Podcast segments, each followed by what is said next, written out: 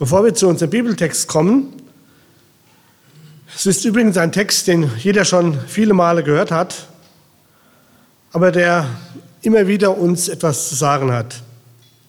Doch bevor wir diesen Text lesen, habe ich die Jutta an die Ange gebeten, mal so ein kleines Experiment zu machen oder wie man das auch immer nennen kann, das ein bisschen verdeutlicht, worum es auch in diesem Text geht. Also was hat uns, was will uns dieses Geschichte oder dieses Spiel zeigen? Es zeigt einfach, dass es immer wieder im Leben Situationen gibt, wo man ohne Hilfe nicht mehr weiterkommt. Es war gut, dass Jutta immer einen Blick auf die Anke hatte und sie letztendlich dann dahin gebracht hat, wo sie hinkommen sollte. Wir leben in einer Zeit, wo immer wieder Lebensströme und hohe Sorgenwellen über uns zusammenschlagen. Als ich mit den Vorbereitungen für diese Predigt begann, ahnte ich noch nicht, dass auf mich so eine Welle zurollte. Dann traf mich auch der Coronavirus und ich war für eine Woche ausgenockt. Wie wichtig war es mir, in dieser Zeit zu wissen, zu wem ich kommen konnte und wer mir half, durch die Welle hindurchzukommen. Der heutige Text will uns eine Hilfe sein. Wie schon gesagt, er ist altbekannt, aber immer noch der beste Weg, um durch Lebenskrisen hindurchzukommen. Ich lese uns den Text aus Markus 24, die Verse 35 bis 41 vor. Also wer will, kann mitlesen. Markus 4, die Verse 35 bis 41. Am Abend jenes Tages sagte Jesus zu seinen Jüngern, wir wollen ans andere Ufer fahren.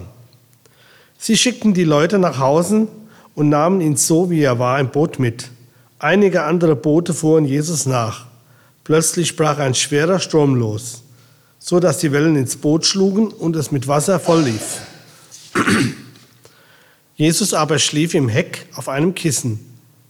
Die Jünger weckten ihn und schrien, Rabbi, macht es dir nichts aus, dass wir umkommen? Jesus stand auf, herrschte den Sturm an und sagte zum See, Schweig, sei still. Da legte sich der Wind und es trat völlige Stille ein. Warum habt ihr solche Angst? fragte Jesus. Habt ihr immer noch keinen Glauben? Da wurden sie erst recht von Furcht gepackt und flüsterten einander zu, wer ist das nur, dass ihm sogar Wind und Wellen gehorchen? Soweit der Text. Die Jünger waren auf dem Weg über den See ans Ostufer des Sees Genezareth. Und es wird deutlich, was auch schon bei eben dieser Demonstration deutlich wurde. Bei schwierigen, neuen, bedrohlichen Wegen ist es gut, wenn man einen Helfer hat, der uns durch das dunkle Tal oder durch, über den See bringt.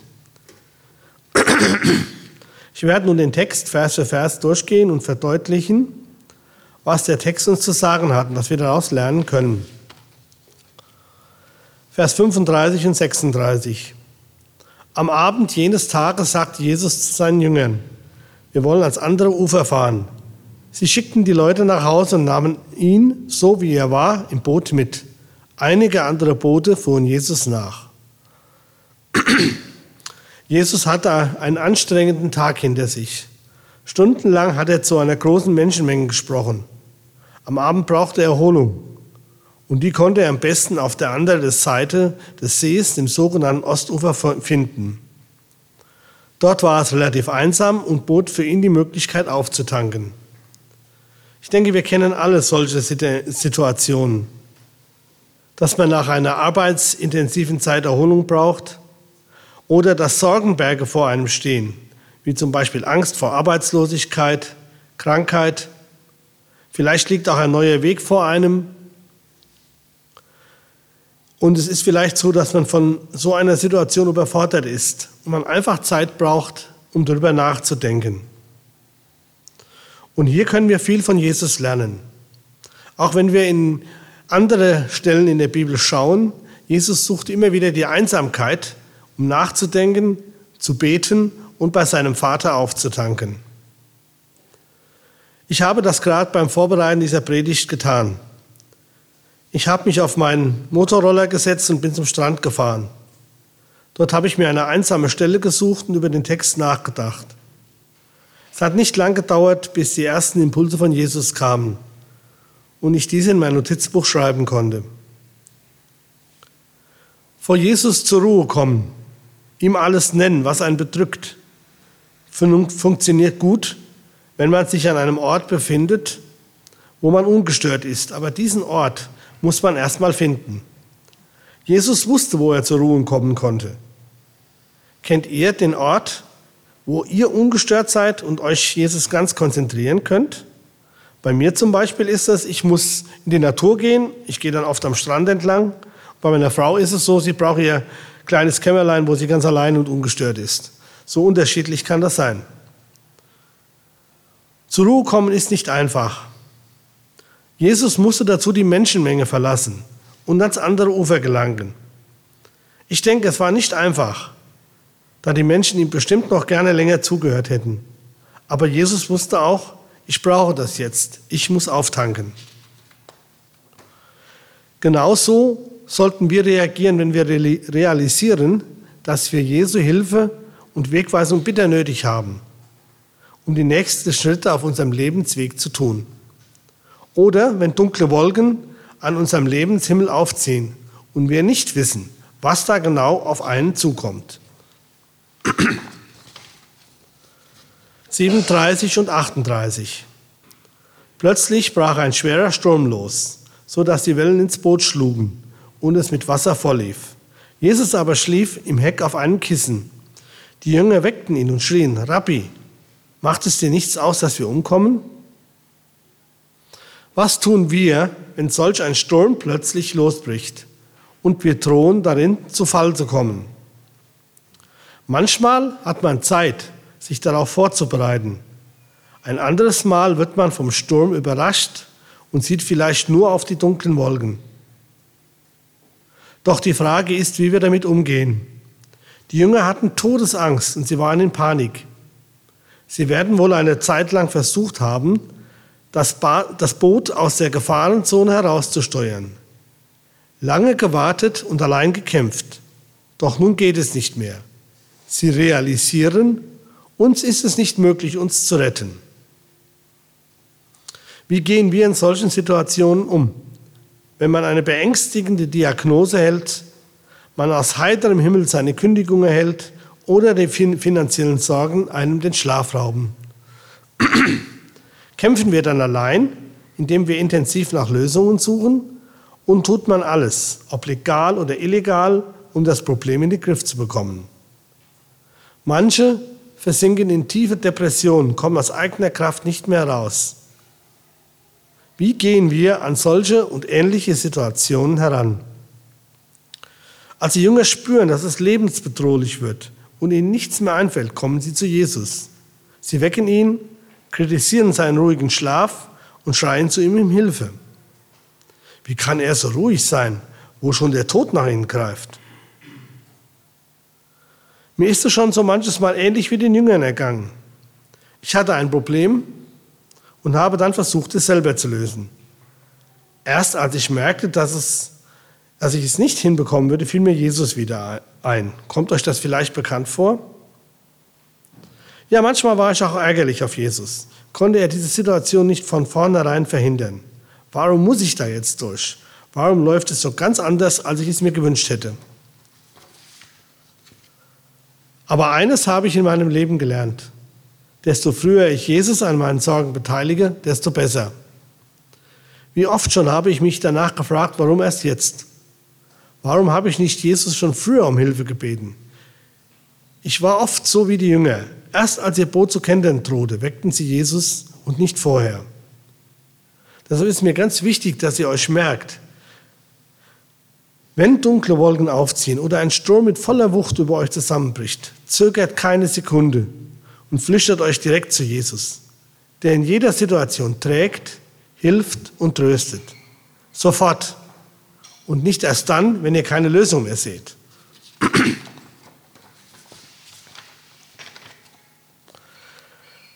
Vers 39 bis 41. Jesus stand auf, herrschte den Sturm an und sagte zum See, Schweig, sei still. Da legte sich der Wind und es trat völlige Stille ein. Warum habt ihr solche Angst? fragte Jesus. Habt ihr immer noch keinen Glauben?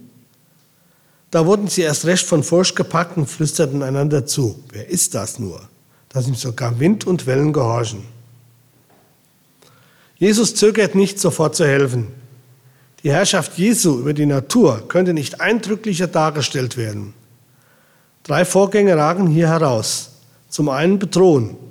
Jesus tritt im Wind mit einer persönlichen Macht gegenüber, die er zur Ordnung ruft. Dann Befehl. Wind und Meer müssen Jesu Befehl gehorchen. Hier wird seine Göttlichkeit offenbar.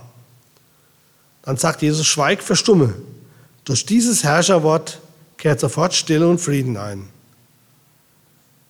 Wenn man sich überlegt, wie deutlich hier die Gottheit und Allmacht Jesu deutlich wird, beginnt man sich zu schämen, dass wir uns so schwer damit tun, ihm nicht zu vertrauen, nicht zu ihm zu bedrohen, äh, beten, wenn bedrohliche Zeiten heraufziehen.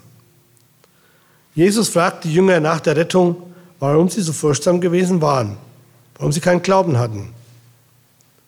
Wie sieht es mit unserem Leben aus? Haben wir diesen Glauben?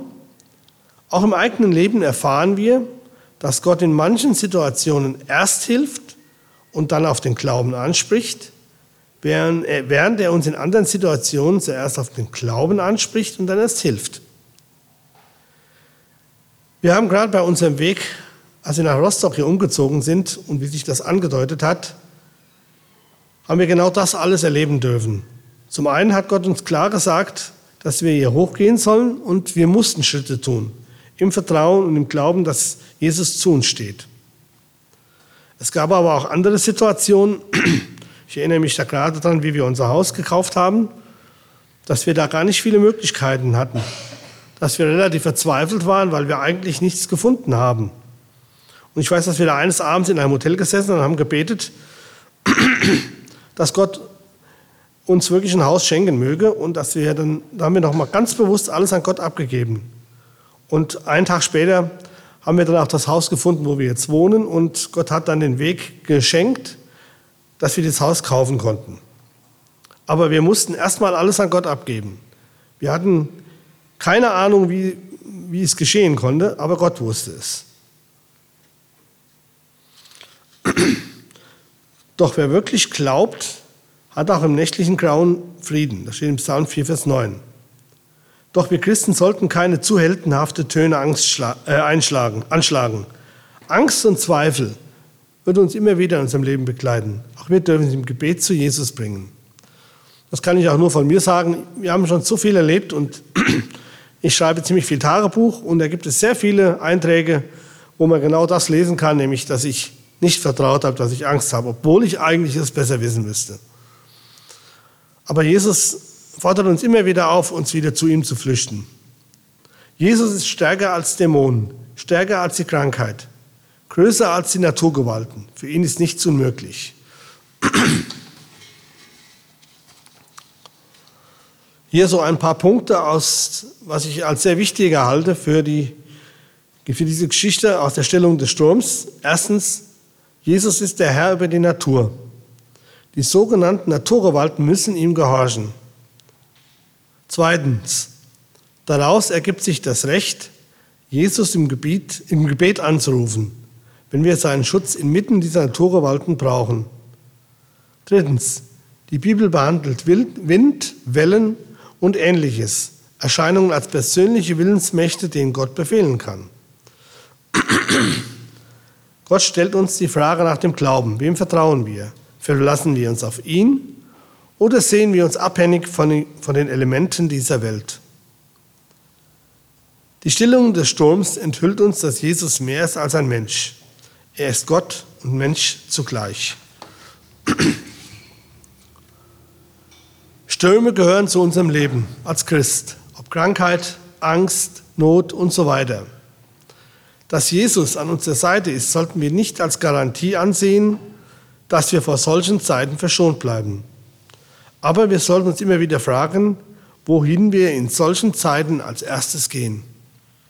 Seid mutig, flüchtet euch zu Jesus und entdeckt, welche Macht und Liebe er uns geben will, wenn wir ihm alles anvertrauen. Wie die Geschichte vom Seesturm. Ohne das Gebet der Jünger ausgegangen wäre, kann man sich gar nicht vorstellen. Jesus schlief. Das hat auch symbolische Bedeutung. Jesus kann ruhig schlafen, weil er dem Vater völlig vertraut. Wir haben aber oft den Eindruck, Gott schläft oder Jesus schläft, weil die Hilfe noch nicht da ist. Doch Jesus will gebeten sein. Interessant ist es aber schon, dieses Gebet der Jünger in Vers 38. Sie wollen Hilfe und machen Jesus gleichzeitig Vorwürfe. Ist es in unserem Gebet nicht oft ähnlich? Jesus aber erhebt sich. Er lässt seine Jünger nicht untergehen. So machen auch wir durch das Gebet neue Erfahrungen mit Jesus. Ich denke, wir können aus diesem Text lernen, wie wir mit Lebensstürmen und Ähnliches umgehen sollten. Sofort zu Jesus kommen. Nicht erst dann, wenn es bedrohlich und aussichtslos scheint. Sofort. Und das geht am besten im Gebet. Weitere Hilfsmittel sind sein Wort, die Bibel, in der es ganz viele Situationen, Lösungsansätze gibt. Ein weiteres Hilfsmittel können auch Geschwister sein, die uns zuhören, die mit uns beten und die unser Leid mit uns gemeinsam tragen. Und über allem grenzenloses Vertrauen in die Macht Jesu. Jesu Jesus will nur das Beste für uns. Das sollten wir immer im Hinterkopf behalten. Wir sollten im Hinterkopf haben, dass die Gebetserhörung und Lösungswege, die Jesus uns führt oder die er uns schenkt oder die er zulässt, für uns nicht logisch sein müssen. Wir müssen uns nur bewusst dafür entscheiden, Jesus zu vertrauen. Und zwar ist das kein Gefühl, sondern das ist eine Entscheidung, die wir im Kopf fällen. Dass wir ihm vertrauen ohne Garantie. Wer sich darauf einlässt, der wird erleben, wie man im größten Sturm ruhig sein kann, wie man trotz Angst und Zweifel getrost sein kann und man eine Kraft erhält, von der man nichts träumen gewagt hat.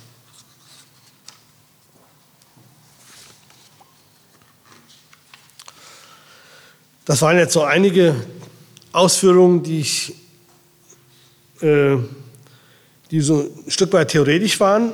Und ich ähm, habe immer gerne ein paar Beispiele dabei, wie das auch im Alltag aussehen kann.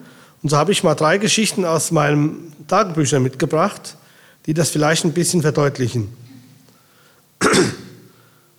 Zum einen habe ich eine, einen Tagebucheintrag mitgebracht, wo ich eine Zeit hatte, wo ich, ähm, ja, wo ich ziemlich viel berufsmäßig gestresst war, wo ich wenig Zeit zum Beten hatte und wo ich einfach spürte,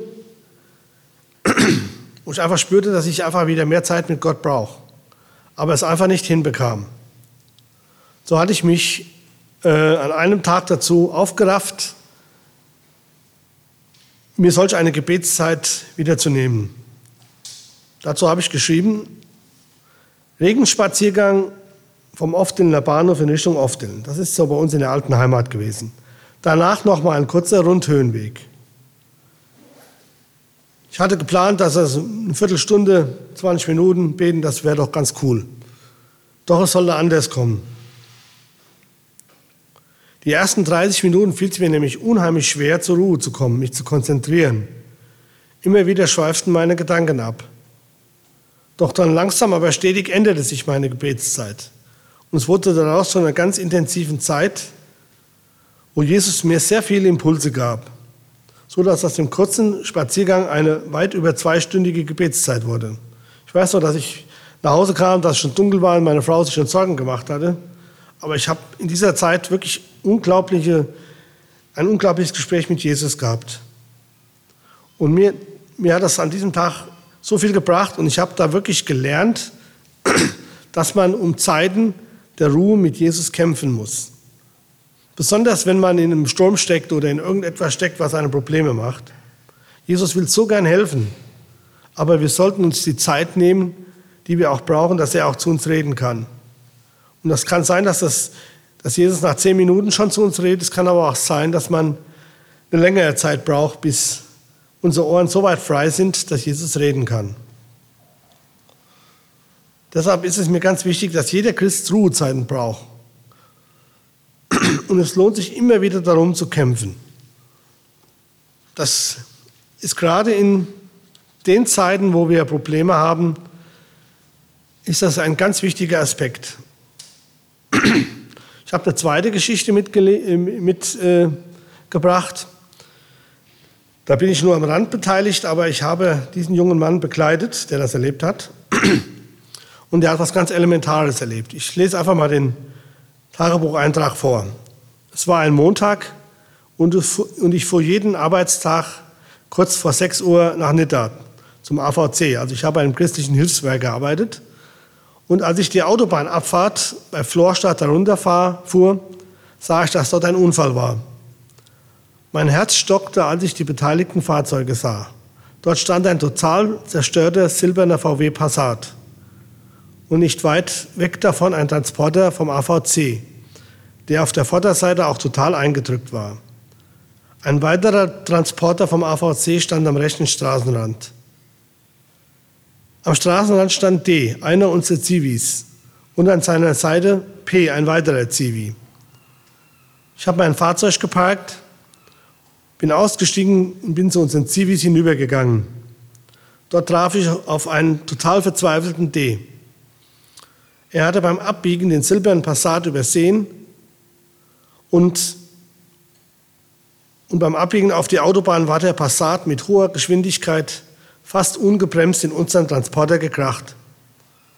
Erst jetzt bemerkte ich, dass noch jemand in dem Passat drin lag. Ein anderer Autofahrer stand um das Auto herum und schüttelte den Kopf, die ist tot, würde ich sagen. Ich blickte dann in den Wagen hinein und sah dort eine kräftige Frau, so halb zwischen Sitz und Fußraum liegen. Sie rührte sich nicht mehr, gab auch keine Geräusche mehr von sich. An der Windschutzscheibe sah man einen großen roten Fleck.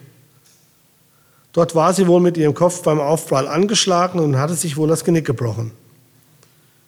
Ich ging dann zu D zurück, während der Notarztwagen kam und sich die, um die Frau kümmerte. Die Untersuchung dauerte nicht lange. Die Sanitäter schüttelten mit dem Kopf. Die Frau war tot. Eine 24-jährige Mutter aus dem Nachbardorf, die ihre beiden kleinen Kinder nur in den Kindergarten gefahren hatte. Wäre sie doch nur angeschnallt gewesen, dann hätte sie den Unfall wohl nur mit leichten Blessuren überlebt. Welch eine Dramatik. Ich hatte dann sofort beim AVC angerufen, dass dieser informiert wäre und noch ein paar Mitarbeiter zur Abwicklung hergeschickt. Dann bin ich zu D hinübergegangen und wir haben erstmal miteinander gebetet. Ich bin dann bei ihm geblieben, bis unser Zivilbeauftragter eintraf und sich um D kümmerte. Danach fuhr er schweren Herzens da weiter zum AVC und musste noch einmal berichten, was geschehen war. Ja, auch solche Geschichten gehören zum Leben. Von einem Augenblick von unbeschwert zur totalen Verzweiflung. Aber eines habe ich auch daraus gelernt und ich habe auch mich mit diesem CVD habe ich noch sehr oft mich getroffen. Wir haben viel miteinander gesprochen. Trotz all dem Schrecklichen war er nicht allein, hat Gottes Nähe erfahren.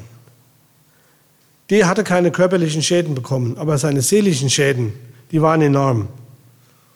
Er war total verzweifelt. Und es war gut, dass er ein Kind Jesu war und dass er wirklich sofort Jesus mit ins Boot geholt hat. Nicht groß irgendwas darüber nachgedacht hat, sondern wirklich sofort ins Gebet gegangen, weil er wusste, hier kann nur noch Jesus helfen. Ein paar Jahre später habe ich diesen Zivi noch einmal getroffen und er hat mir erzählt, dass ein Psychiater total überrascht war, wie schnell es ihm besser ging. Er hat ihm dann von seinem Glauben an Jesus erzählt, der auch in schwersten Zeiten trägt. Aber das wollte der Psychiater nicht glauben. Aber der hat mir dann, zu, hat mir dann gesagt, dass, wie, wichtig das, wie wichtig das für ihn war, dass er in dieser Situation wirklich Jesus an seiner Seite hatte. Jesus hat diese schwere Zeit nicht verhindert. Er musste da durch. Aber er hat ihn nicht allein gelassen. Und das ist für mich auch ein Zeichen, egal was passiert. Gott lässt manchmal schwere Zeiten zu. Aber er lässt niemals seine Leute allein. Gerade in solchen Zeiten ist er seinen Leuten besonders nah. Er hilft und er trägt. Ich habe noch eine letzte Geschichte mitgebracht, die ein Stück weit auch mit dazu beigetragen hat, dass ich heute hier stehe. Und zwar habe ich da eine, einen Tagebucheintrag mitgebracht aus 2014. Das war eine Zeit, als ich mit meiner Frau und einem Team von Jugendlichen haben wir immer Freizeiten geleitet. Wir haben für jedes Jahr eine Woche an der niederländischen Küste eine Freizeitstadt äh, durchgeführt, die hieß Stille Tage. Und dann steht in meinem Eintrag nur noch eine Woche bis zu den stillen Tagen. Ich bin genervt. Eine ältere Frau will unbedingt noch mit, obwohl die Freizeit übervoll ist. Immer wieder ruft sie an, wird immer frecher bis hin zu bösartigen Aussprüchen. Ich lege auf und verlasse das Haus, um mich beim Spaziergang wieder etwas zu beruhigen und um zu beten. Im strömenden Regen überquere ich gerade eine Seitenstraße in unserem Ort, als ein Auto von der Hauptstraße kommt und mich übersieht und über den Haufen fährt. Hört sich ein bisschen witzig an, so ganz witzig war es nicht. Gott sei Dank war er nicht so schnell, dass ich nicht über das Auto, sondern nur nach vorne weggeschleudert werde. Ich lande auf dem Rücken und habe stechende Schmerzen im Rücken. Der Autofahrer bringt mich zu meinem Bruder, der Arzt ist. Doch er meint, er könnte nichts machen und hat mich dann mit seiner Frau ins Krankenhaus gefahren. Ich weiß, dass mir das Gehen schwer fiel, dass ich mich kaum ausziehen konnte beim Röntgen. Und dann bekam ich nach dieser schmerzhaften Prozedur die Diagnose. Ich hatte vier Rippen gebrochen und eine starke Prellung am Bein. Ich war etwas geschockt, weil zum einen konnte ich Jutta nicht kriegen, weil sie an dem Abend unterwegs war. Und zum anderen, weil das meine ganzen Pläne durcheinander machte. Als ich dann vom Krankenhaus nach Hause kam, hat Jutta mittlerweile auch mitgekriegt, was passiert ist und wartet auf mich. Nun lagen sechs Wochen Ruhe vor mir mit vielen Schmerzen, Schlafen nur im Sessel und jede Menge Fernsehen zum Ablenken und so weiter. Also alles nur, um nicht immer daran zu denken. Und ich habe mich in dieser Zeit gefragt, warum ist das gerade dran? Es war so viel was noch geklärt werden musste. Ich weiß, dass ich noch mit Schmerzen einen befreundeten Pastor äh, motivieren musste, in die Freizeit zu fahren und diese zu leiten, weil Jutta und ich ja nicht mitfahren konnten. Wir hatten einen Urlaub in Spanien geplant, der ausfiel. Und wie gesagt, sechs Wochen mit Schmerzen im Stuhl zu sitzen war auch nicht das Highlight. Und ich habe mir dann auch immer wieder die Frage gestellt, warum lässt du das zu? Aber ich weiß, dass ich relativ schnell gesagt habe, Herr, ich kann das nicht verstehen, was du, was du hier getan hast, warum mir das passieren musste, aber ich lege das in deine Hand. Mach daraus das Beste. Und ich muss im Nachhinein sagen, für mich war diese erzwungene Ruhezeit ein Segen. Ich hatte dadurch so viel Zeit, um zu beten, nachzudenken und mit anderen zu sprechen, die mich besucht haben. In dieser Zeit entstand unter anderem die Entscheidung, von unserer alten Gemeinde in die Calvary Chapel nach Siegen zu gehen. Es war eine schmerzhafte Zeit, aber Jesus war mir in dieser Zeit ganz nah. Das haben Jutta und ich beide gespürt. Und ich habe damals gelernt und lerne es immer wieder neu, als Christ sollte man jede Situation ganz bewusst aus Gottes Hand nehmen. Denn an seiner Hand kommen wir selbst durchs dunkle Tal. Das ist auch das, was ich euch mit meiner kurzen Predigt einfach weitergeben möchte. Dass ihr einfach wisst, egal wie stark der Sturm ist, der aufzieht, egal was geschieht, es gibt nichts, wo Jesus euch nicht helfen kann. Es bedeutet nicht, dass alles so wird, wie ihr euch das wünscht. Das habe ich schon sehr oft erlebt, dass Jesus viel weiter blickt und im Nachhinein ich immer wieder sagen kann, wie gut, dass du es so gemacht hast. Aber wir können Gott vertrauen und Jesus vertrauen, dass er bei uns ist, wenn solch ein Sturm auf uns zuzieht. Wir können, wie gesagt, nicht diese Stürme verhindern, aber wir können verhindern, dass der Teufel die Angst und die Zweifel überhand nehmen, wenn wir sofort zu Jesus kommen, ihn wecken und sagen, Herr, hilf uns. Ich möchte euch wirklich das in eure Erinnerung rufen und wünsche mir einfach, dass ihr das auch in eurem Leben sagen könnt. Dass ihr immer wieder sagen könnt, danke Herr, dass du bei uns bist, dass du bei mir bist. Und dass Jesus bei euch ist, wenn ihr solche Situationen erlebt. Ihr seid nicht allein. Vertraut auf Gott. Amen.